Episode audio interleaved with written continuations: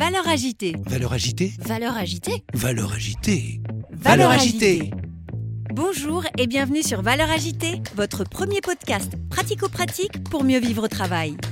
Chaque semaine avec mes invités, nous croisons nos regards sur les valeurs de ce nouveau monde et partageons nos secrets pour gagner en efficacité et sérénité professionnelle. DG, DRH, manager, vous avez des enjeux de transformation ou tout simplement souhaitez être plus performant et plus épanoui dans votre vie professionnelle? Alors ce podcast est fait pour vous.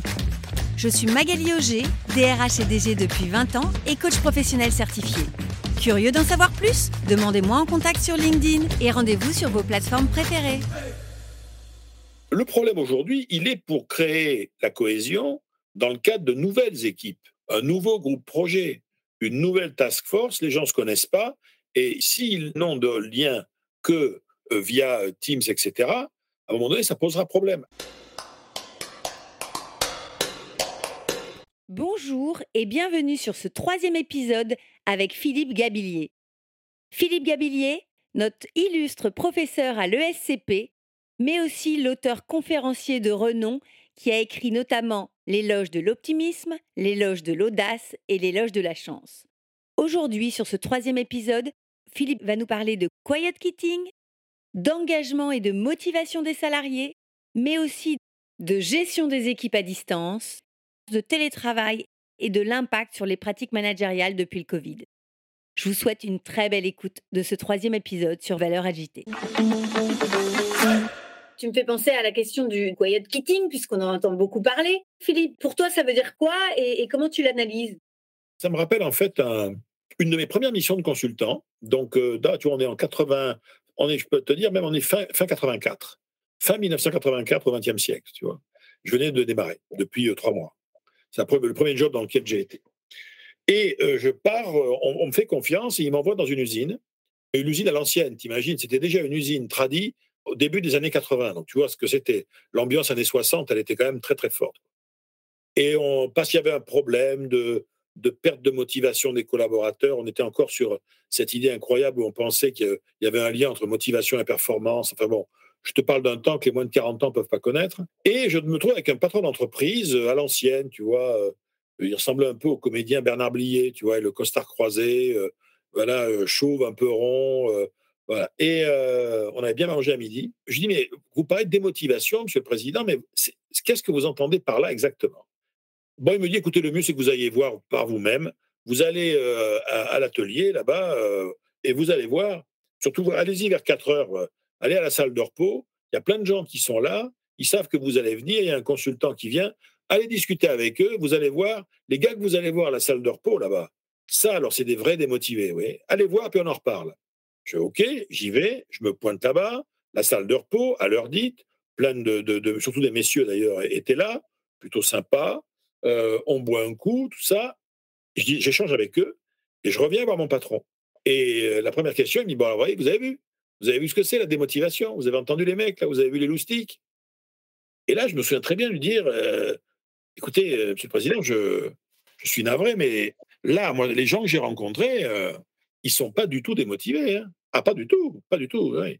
En revanche, je vous confirme qu'ils sont motivés ailleurs. Et, c'est ça. Quand on parle de quiet quitting, c'est qu'on voit midi à sa porte. On devrait parler de quiet switch, c'est-à-dire euh, on passe d'un niveau à l'autre d'engagement. Le nombre de gens qui, en fait, donnent le sentiment, quand ils sont dans leur bureau, dans leur service technique, de pas en foutre une, et qui sont en fait des gens factuellement, si on était un petit, un petit Jiminy Cricket sur leur épaule dans leur vie, on verrait que ils ont des activités associatives, bénévoles, très importantes. Ils sont actifs dans leur communauté, dans leur commune. Ils s'occupent de jeunes. Donc, euh, le, le, le, le- quiet quitting ne concerne que, que le monde du travail stricto sensu. Et pourquoi? Ben Parce que des gens dans des activités associatives ou culturelles vont recevoir davantage de feedback positif et se retrouver face à des, à des événements de vie qui les, dont ils sentiront qu'ils les construisent mieux, davantage euh, que euh, le monde du travail. Donc si je comprends bien, pour toi, le feedback positif est nécessaire pour encourager l'engagement et la motivation des salariés. Mais les managers aujourd'hui ne font-ils pas des efforts en matière de feedback positif? Parce qu'ils ont compris que c'est important pour, pour la considération et la motivation de leurs salariés encore heureux. Il y a encore effectivement plein de situations professionnelles où on reçoit ces feedbacks positifs, tu vois, ces signes de reconnaissance. Mais ce qui est intéressant, si tu veux, c'est que la pandémie a changé mécaniquement un certain nombre de choses, et en particulier dans les grandes métropoles. Dans les grandes métropoles, essentiellement Paris, région parisienne, mais c'est vrai pour Lyon. Pour Lyon, c'est sûr. Pour Nantes, ça l'est aussi. Bordeaux, un peu moins, et encore, je ne sais pas trop. Mais il y avait, jusqu'à la pandémie, pour, entre autres pour les cadres, il y avait ce que Lacan appelait un impensé. Et l'impensé, c'était le temps de transport. C'est-à-dire quand tu étais, tu vois, tu es à la défense, tu es un jeune consultant, tu, as, tu travailles à Bussy-Saint-Georges, tu as une heure et quelques de transport euh, par jour aller, euh, rebelote, retour, etc. Mais vu le salaire que tu as, tu es à la défense dans une tour, etc., la question ne se pose pas. Et puis tout d'un coup, la pandémie arrive en 2020. Et euh, ben, tu es comme les copains, quoi. Hein, tu vas apprendre à travailler, mais vraiment pour le coup à distance, tous les jours, pendant quelques temps, à Bussy-Saint-Georges. Et là, tu découvres. Pour beaucoup de gens, ça a été une découverte. Alors, oui, mais ils regrettaient le moment où ils étaient au bureau. Ouais, au début. Et tout d'un coup, on se rend compte que, en termes de nombre de dossiers traités, d'entretiens menés, etc., les réunions à distance durent moins longtemps. On traite davantage de dossiers dans une journée parce que quand on est chez soi, on, a moins, on est moins euh, interrompu par plein de choses. Et puis, pour les gens qui avaient des relations parfois un peu toxiques avec certaines personnes de leur entourage, ben ça, c'est neutralisé. Et, tout, et après, pour ça, on, est parti sur l'idée que quand on allait dire aux gens, vous allez pouvoir revenir au travail, vous allez voir, ça va être formidable, ils vont se bousculer au portillon. Que nenni Non, non, il y a plein de gens qui ont dit, non, mais attends, euh, mine de rien, je croyais au départ, ben, un gars me l'avait dit, il m'a dit, je croyais que je gagnais, en fait, j'avais gagné deux heures et demie de temps par jour, mais c'était une erreur. J'ai gagné deux heures et demie de vie de vie. Alors, j'allais te poser justement la question comment le Covid ou la Covid, parce qu'elle a changé de sexe entre-temps, comment la Covid a pu bousculer le monde du travail? Parce que le télétravail, on voit difficilement comment on pourrait revenir en arrière. Le, télétravail, en soi, il a surtout bousculé les pratiques managériales, parce que ce sont les, sont les encadrants, en fait, hein, qui, qui, doivent euh, apprendre très, très, très rapidement à fonctionner différemment. Après, tu vois, les, les opérateurs, euh, tout dépend des niveaux où tu es. Tu as des gens qui arrivent aujourd'hui, dirais, à piloter leur activité depuis, euh, j'ai eu l'exemple il n'y a pas longtemps, un gars qui était banquier d'affaires, il était à Paris, mais tout se faisait à distance, il pilote tout ça depuis Palavas-les-Flots, qui est la station balnéaire qui est à côté de Montpellier, pour ceux qui connaissent pas l'Hérault, et il vient à Paris, effectivement, une fois par semaine, une fois tous les dix jours. voilà, donc c'est une autre modalité. Alors, est-ce que ce système de fonctionnement est durable et pérenne? J'en sais rien. Mais euh, les, faits sont là, quoi, tu vois.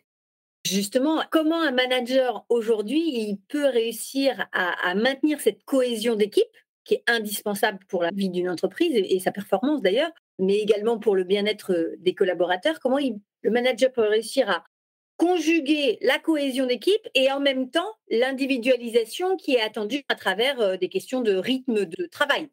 Ben, je dirais, celui ou ceux, qui vont trouver le, truc, euh, leur fortune est faite, hein, pour le coup. Parce que là, on est vraiment confronté. Il y a des grandes idées euh, diverses et variées, mais factuellement, c'est vraiment euh, compliqué parce que la notion de cohésion, soit la cohésion existait avant, et on va dire la, la distance physique la challenger. C'est une possibilité.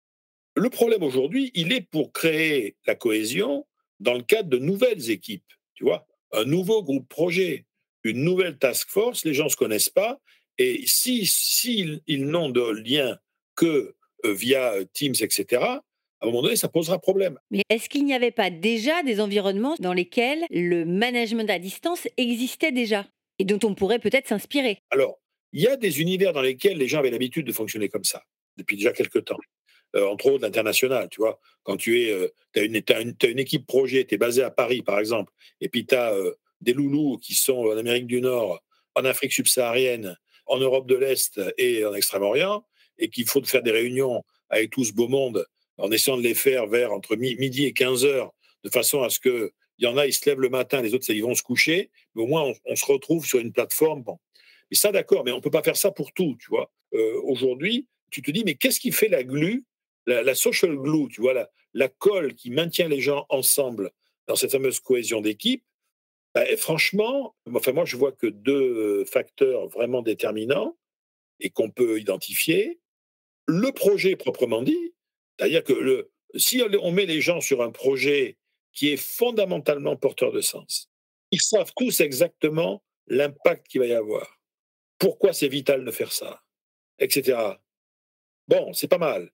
Et là-dessus, il va falloir autour de ça un homme ou une femme qui va incarner ça. Et, c'est ça qui est compliqué. Dans le fond, aujourd'hui, quand on dit euh, l'enjeu, c'est de manager, par exemple, tu vois, les équipes de travail à distance, etc., je ne suis pas convaincu que ce soit si prioritaire que ça. Pour moi, ce qui est prioritaire, il y a des méthodes, je dirais, particulières, il y a beaucoup de consultants qui travaillent là-dessus en ce moment pour essayer de former les gens, c'est comment mettre les gens au boulot à distance. Si tu regardes aujourd'hui euh, les, spécificités techniques de la quasi-totalité des plateformes, les Zoom, les machins, etc., elles permettent de faire, de faire des choses formidables. Hein. créer des sous-groupes instantanément, euh, créer des salles virtuelles où les gens vont travailler. Et, ça, pour l'instant, on a l'impression que c'est surtout utilisé en formation par des formateurs, mais que dans le management de l'entreprise, c'est pas encore complètement euh, passé dans les mœurs. Puis comme en fait la pandémie, quand elle a commencé à se tasser, il y a eu une espèce de, de réflexe qui est de dire, bon, on ne garde le, le, distanciel que pour du strict minimum, des entretiens avec des clients lointains. Euh, nous, ici, on fait ça pour les soutenances de mémoire des étudiants qui habitent à l'étranger, etc. Mais je pense qu'aujourd'hui, le, le, virtuel, les outils, tu vois, offrent des possibilités qui pourraient être optimisées d'un point de vue managérial, mais à part dans les grandes entreprises qui en ont fait un projet, ça reste relativement sous-utilisé, j'ai l'impression. Nous arrivons à la fin de ce quatrième épisode avec Philippe Gabillet. J'espère que vous avez passé un aussi agréable moment que moi. Et je vous dis rendez-vous sur le quatrième épisode où Philippe va nous parler de son expérience en tant qu'enseignant pendant la période du Covid. À tout de suite! Vous avez aimé cet épisode? Donnez-lui 5 étoiles sur votre plateforme de podcast préférée. Thank you.